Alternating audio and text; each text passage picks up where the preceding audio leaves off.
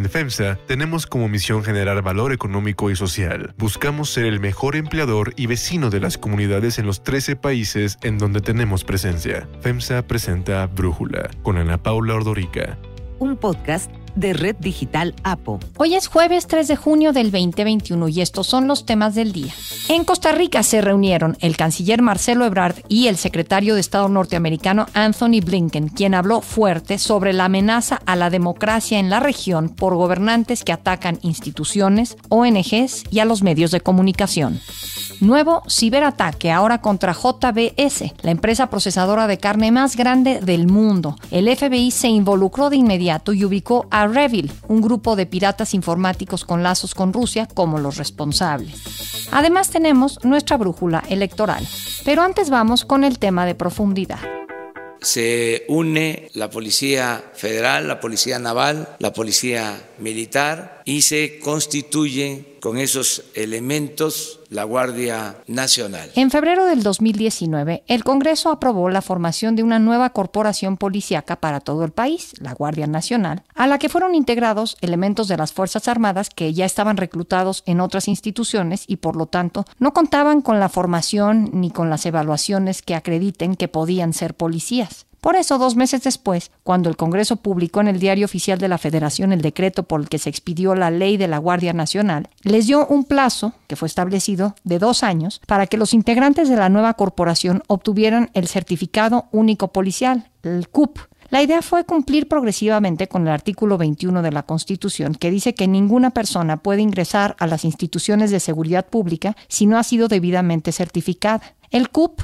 el Certificado Único Policial, acredita que los elementos aprobaron las evaluaciones de control y confianza físicas, toxicológicas y de conocimiento para desempeñar la función de policía. Es decir, que ya tienen las habilidades, los conocimientos y las aptitudes suficientes para realizar de manera segura y eficiente su trabajo de policías. Sin embargo, pues los dos años de plazo vencieron la semana pasada sin que el gobierno de Andrés Manuel López Obrador cumpliera con la meta de certificar a la Guardia Nacional a cargo del comandante Luis Rodríguez Bucio. Una publicación de Animal Político confirma que no solo se está violando la ley al no cumplir la orden, peor aún, el objetivo está muy lejos de alcanzarse. Hasta mayo, que acaba de concluir, de los 101.746 elementos en activo de la Guardia Nacional, solo 10.396 contaban con el CUP. Estos datos equivalen a 10% del total de su fuerza, es decir, que solo uno de cada 10 están certificados. Para Brújula, Alejandro Ope, analista de seguridad, explica lo que esto significa. Nunca hubo una intención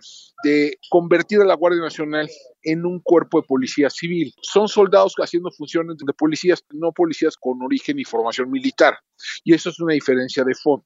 Esto habla de que desde el inicio el proyecto fue una simulación. Se aprobaron este tipo de medidas transitorias a manera de construir los consensos que se necesitaron en su momento, pero nunca hubo la intención de llevarlos a la práctica, ¿no? Y lo que tenemos es esto, ¿no? Dos años después de la Guardia Nacional, solo 9% de los elementos tienen su certificación. Y esto a pesar de que se creó un procedimiento especial para la certificación de los miembros de la Guardia Nacional.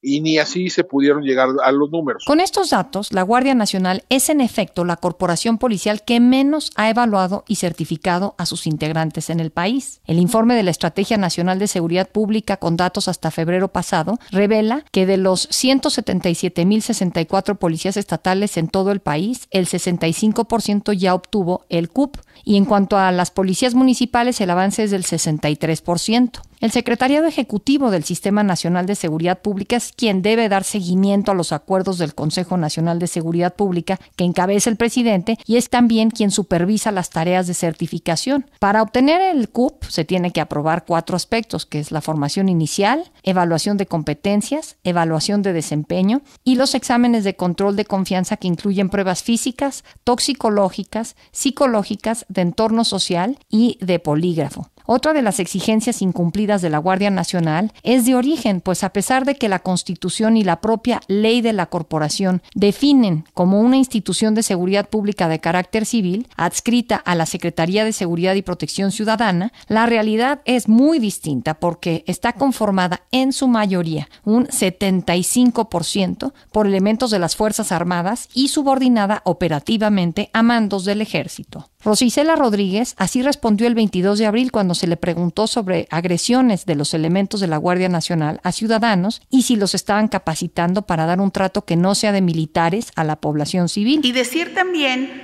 que independientemente de la capacitación que se haga, la filosofía que están teniendo para la atención a la población es muy buena, es de excelencia. Se prevé que para finales del 2024 la Guardia Nacional deje de contar con apoyo de las Fuerzas Armadas y que todos sus elementos deberán ser 100% civiles. El análisis. Para profundizar más en el tema, agradezco a Catalina Pérez Correa, maestra y doctora en Derecho, analista y profesora investigadora de la División de Estudios Jurídicos del CIDE, platicar con nosotros. Catalina, ¿qué implica que un integrante de la Guardia Nacional esté certificado? ¿Y por qué debe de preocuparnos que solo el 10% de sus integrantes lo estén, estén capacitados en este momento? Los certificados sirven justamente para demostrar que tienen las aptitudes necesarias para realizar la tarea de policías civiles. Recordemos que fue muy criticada la decisión de conformar la Guardia Nacional con policías militares y con policías navales y también de tener a las Fuerzas Armadas directamente realizando tareas de seguridad pública por los diferentes entrenamientos y habilidades que se les enseñan. Las Fuerzas Armadas tienen una naturaleza distinta a las policías civiles, mientras que unos están a cargo de la seguridad nacional, es decir, proteger a la nación, otros están a cargo de hacer cumplir las leyes dentro del país. Entonces, unos están a cargo de proteger a la nación de enemigos que pueden estar vulnerando la soberanía nacional. Los otros, las policías civiles, están a cargo de detener a infractores de la ley y llevarlos ante los jueces. Entonces, lo que hemos hecho en México es poner a los militares, a las Fuerzas Armadas a realizar tareas de seguridad pública y ahora lo que nos estamos dando cuenta es que a pesar de que se dijo que se iba a policializar a las Fuerzas Armadas para que no hubiera violaciones de los derechos fundamentales para que realmente estuvieran capacitados y listos para realizar las tareas de policías civiles que se les está encomendando, lo que hoy nos estamos dando cuenta es que eso no ha sido el caso. Ahora se decía que los militares iban a estar en las calles en tanto se capacitara a los policías, como de alguna manera dando a entender que los militares tenían una capacitación mejor o superior, digamos. Por un lado, pues preguntarte cuál es la lógica de la CUP, si los militares en teoría tienen una capacitación mejor para lograr la seguridad. Y la segunda es pues el tema de no veo que en este gobierno exista mucha prisa para sacar al ejército y dejar a una Guardia Nacional Civil capacitada, ¿no, Catalina? Creo que ese segundo punto es muy importante y creo que justo por ahí eh, nos debería de estar alertando lo que está sucediendo. La Guardia Nacional se estableció como un cuerpo civil en la Constitución. Hubo una difícil y compleja discusión pública en el que participaron distintos sectores de la sociedad. El partido en el gobierno negoció con la oposición y quedó la Guardia Nacional como un cuerpo civil en el texto de la Constitución. También se incluyeron unos artículos transitorios que lo que establecieron es el reconocimiento de que de facto las Fuerzas Armadas están realizando tareas de seguridad pública. Y entonces, por un lado, se dijo dijo, vamos a hacer la conformación de la Guardia Nacional con los policías militares que ya están realizando estas labores de policías federales o de una institución federal de seguridad pública. Y por otro lado, se va a permitir el uso del ejército directamente de las Fuerzas Armadas por parte del presidente, pero respetando los principios de derecho internacional, que es que sea extraordinario, fiscalizado, subordinado, complementario su uso. Y por último, se estableció una parte que es a la par de que estamos permitiendo permitiendo esto, vamos a profesionalizar a las policías civiles, vamos a generar las condiciones para que haya un cuerpo de policías civiles que esté capacitado y que esté listo después de cinco años para el tomar control de la Guardia Nacional y que así podamos efectivamente hacer el retiro de los militares de las calles. Lo que hoy nos estamos dando cuenta es que la Guardia Nacional está conformado en 80% por militares, las plazas pertenecen a la Sedena, los cuarteles que se han construido para la Guardia Nacional son de la Sedena, el armamento, el entrenamiento, los mandos de la Guardia Nacional son militares y no se está haciendo nada por lograr la formación de un cuerpo civil. Y esto es simplemente un ejemplo más de lo que está sucediendo en términos de ignorar por completo el mandato constitucional, de profesionalizar y formar un cuerpo civil y mejorar las condiciones de las policías civiles de este país y simplemente pues corriéndose con las facultades que les dio el régimen transitorio en términos términos de la utilización de las Fuerzas Armadas para realizar tareas de seguridad pública. ¿Qué va a pasar? Se van a cumplir, así como ahora se cumplieron los dos años, solamente hay 8% de las guardias que están certificados conforme a la Constitución, va a terminar el plazo de cinco años y no va a haber policías para sustituir a los militares y entonces va a haber que nuevamente discutir, ampliar los plazos para que los militares puedan permanecer en la calle realizando las tareas que hoy están realizando en contra de la naturaleza, en contra de la seguridad de los ciudadanos y también de la seguridad jurídica de los elementos de las Fuerzas Armadas. Y ya que hablamos de plazos, entiendo que este decreto, cuando se expidió la ley de la Guardia Nacional, estableció un plazo de dos años para que los integrantes de la Guardia Nacional tuvieran este certificado único policial. ¿Cuál es la sanción al haber incumplido ya con este plazo de dos años que terminaron la semana pasada? Ese es uno de los problemas, que no hay una sanción como tal. Teóricamente lo que tendría que hacer es darse de baja a todos los elementos que no están certificados. Sería no va 90%, a pasar eso. No, sí, no. no va a suceder eso. La Guardia Nacional hoy tiene algo así como 90 mil efectivos desplegados en el país. No van a dar de baja a 80 mil de ellos. No veo que eso vaya a suceder. Pero de nuevo, entonces lo que estamos es frente a pues dejar que la Constitución diga una cosa y el gobierno haga otra cosa y simplemente no se cumplan con los acuerdos. Y lo grave realmente es que esto lo que está señalando es que vamos a llegar al final del sexenio sin haber construido una policía civil que pueda realmente tomar el control de la seguridad en este país y cumplir con tanto los acuerdos que se pusieron en el texto constitucional como también las obligaciones del Estado mexicano que ha sido condenado en distintas instancias internacionales por tener a los militares realizando tareas de seguridad pública. Catalina Pérez Correa, como siempre, muchísimas gracias por darnos tu análisis. Unifin es un orgulloso impulsor del talento y los empresarios hechos en México. Brindamos asesoría y soluciones financieras para llevar a tu empresa al siguiente nivel. Unifin presentó el análisis. Unifin, poder para tu negocio. Brújula electoral.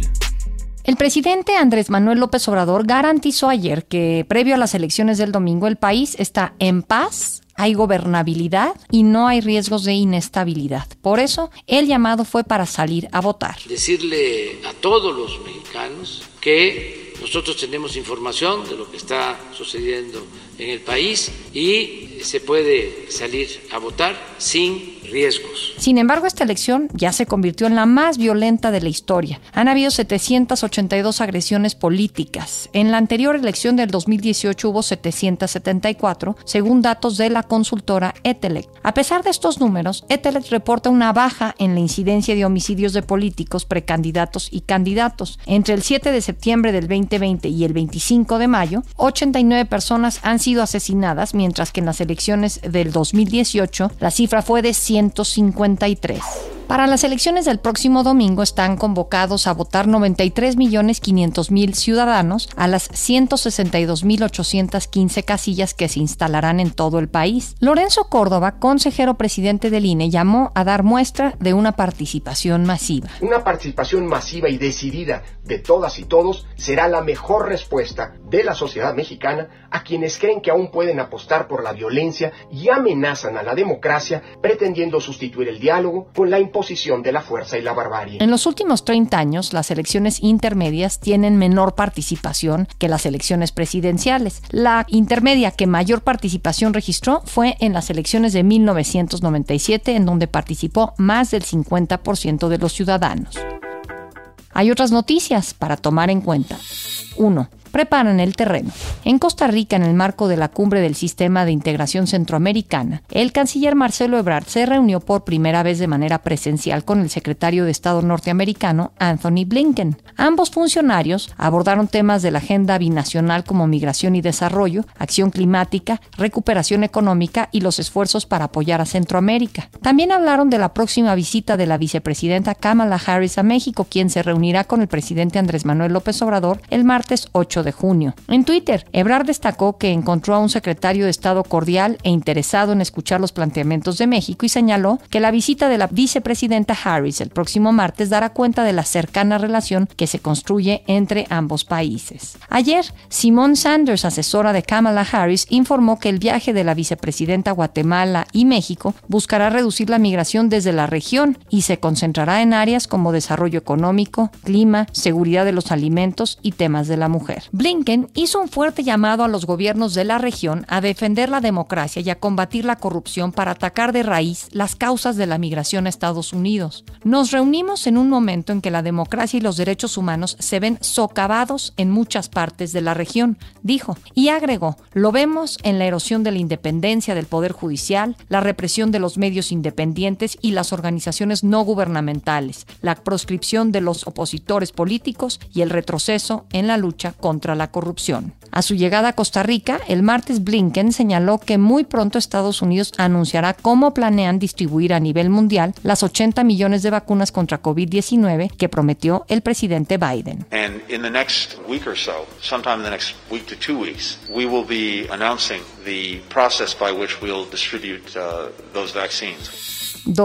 in the next week or so, sometime in the next week to two weeks, we will be announcing the process by which we'll distribute those vaccines. 2. Ciberataque. Ocurrió un nuevo caso de ciberataque en Estados Unidos. JBS USA, la filial de JBS con sede en Brasil, que es la empresa procesadora de carne más grande del mundo, es la nueva víctima. El ataque, que afectó a los servidores de JBS en Estados Unidos y Australia, obligó a interrumpir la producción el lunes y el martes. Hoy prometen que van a volver a reiniciarla. Varias empresas estadounidenses están preocupadas por la vulnerabilidad de sus servidores y con miedo de ser las próximas víctimas de los ciberpiratas. Ayer el FBI dio a conocer que detrás del ciberataque a JBS está un grupo de piratas informáticos con lazos con Rusia conocido como Revil, aunque no se aclaró si la compañía pagó algún rescate. Apenas el 6 de mayo pasado se registró un ataque similar en contra de Colonial Pipeline, que es el mayor operador de oleoductos de combustible en Estados Unidos, que obligó a la empresa a cerrar un importante ducto, lo que paralizó el suministro de gasolina durante varios días en el sureste del país y provocó una subida de sus precios. Ese ciberataque se atribuyó a un grupo de piratas informáticos conocido como DarkSide, también con vínculos con Rusia, y la empresa pagó al final 5 millones de dólares para recuperar sus servidores.